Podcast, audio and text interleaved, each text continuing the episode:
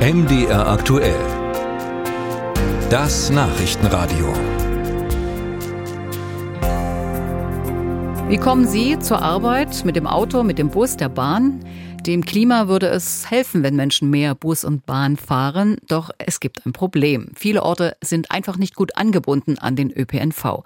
Und das betrifft vor allem, aber nicht nur den ländlichen Raum. Selbst in Großstädten muss man mitunter eine Stunde lang auf den nächsten Bus warten. Ralf Geißler über mangelnden Nahverkehr an Stadträndern und wie man Leute dazu bekommen will, auch dort aufs Auto zu verzichten. Man kann sich in Liebert-Wolkwitz fühlen, als lebte man auf dem Land. Dabei gehört der Ort seit fast 25 Jahren zu Leipzig. Es fuhr mal eine Straßenbahn dorthin, die bereits in der DDR eingestellt wurde.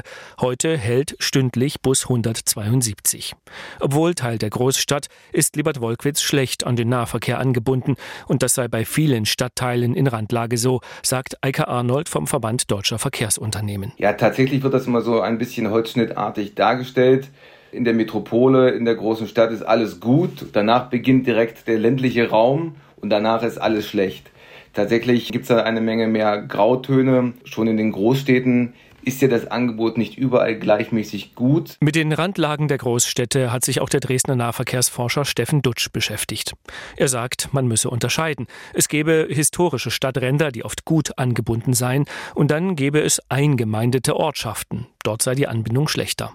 Verbessern ließe sich das auf verschiedenen Wegen, sagt Dutsch. Man könnte zum Beispiel Stadtlinien verlängern. In Dresden beispielsweise ganz typisch die Straßenbahnlinie 7, die an ihrem südlichen Ende Penrich bedient. Eine Neubaustrecke nach der Wende entstanden, eigentlich in ein Dorf. Was wir auch manchmal machen, ist einbrechende Regionalbuslinien. Wenn wir da also so eine Straße haben, wo so ein Korridor reinkommt, vielleicht viele Regionalbusse, dass wir da bewusst den Teil rausnehmen, über einen Umweg in die Stadt reinfahren lassen, um noch an einer anderen Stelle Stadtrand zu erschließen. Solche Lösungen kosten allerdings Geld. Es braucht mehr Fahrer und für die Verlängerung einer Straßenbahnlinie muss richtig investiert werden.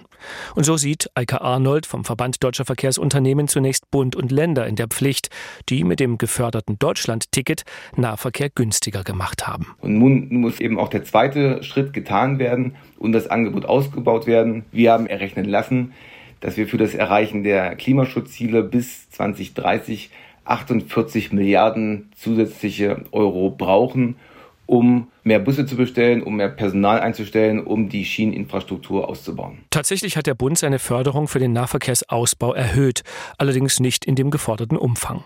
Geld allein löst ohnehin nicht alle Probleme, findet Marc Backhaus, Sprecher der Leipziger Verkehrsbetriebe.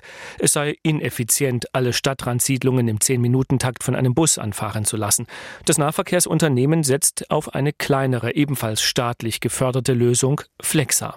Das sind kleine Rufbusse, die in bestimmte Außenstadtteile auf Anforderung kommen und einen zur nächsten Haltestelle fahren. Seit 2019 haben wir 440.000 Kunden mit Flexa auch bedient. Das sind am Tag jetzt runtergerechnet mit allen Gebieten, die wir jetzt haben, ungefähr 850 Kunden.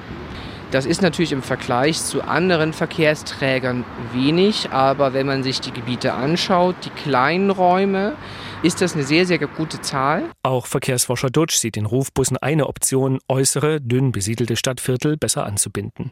Liebert Wolkwitz hilft das bislang allerdings nichts. Die Leipziger Ortslage ist nicht Teil des Pilotprojekts. Womöglich ändert sich das noch. Die Leipziger Verkehrsbetriebe wollen die Ausweitung von Flexa prüfen. Musik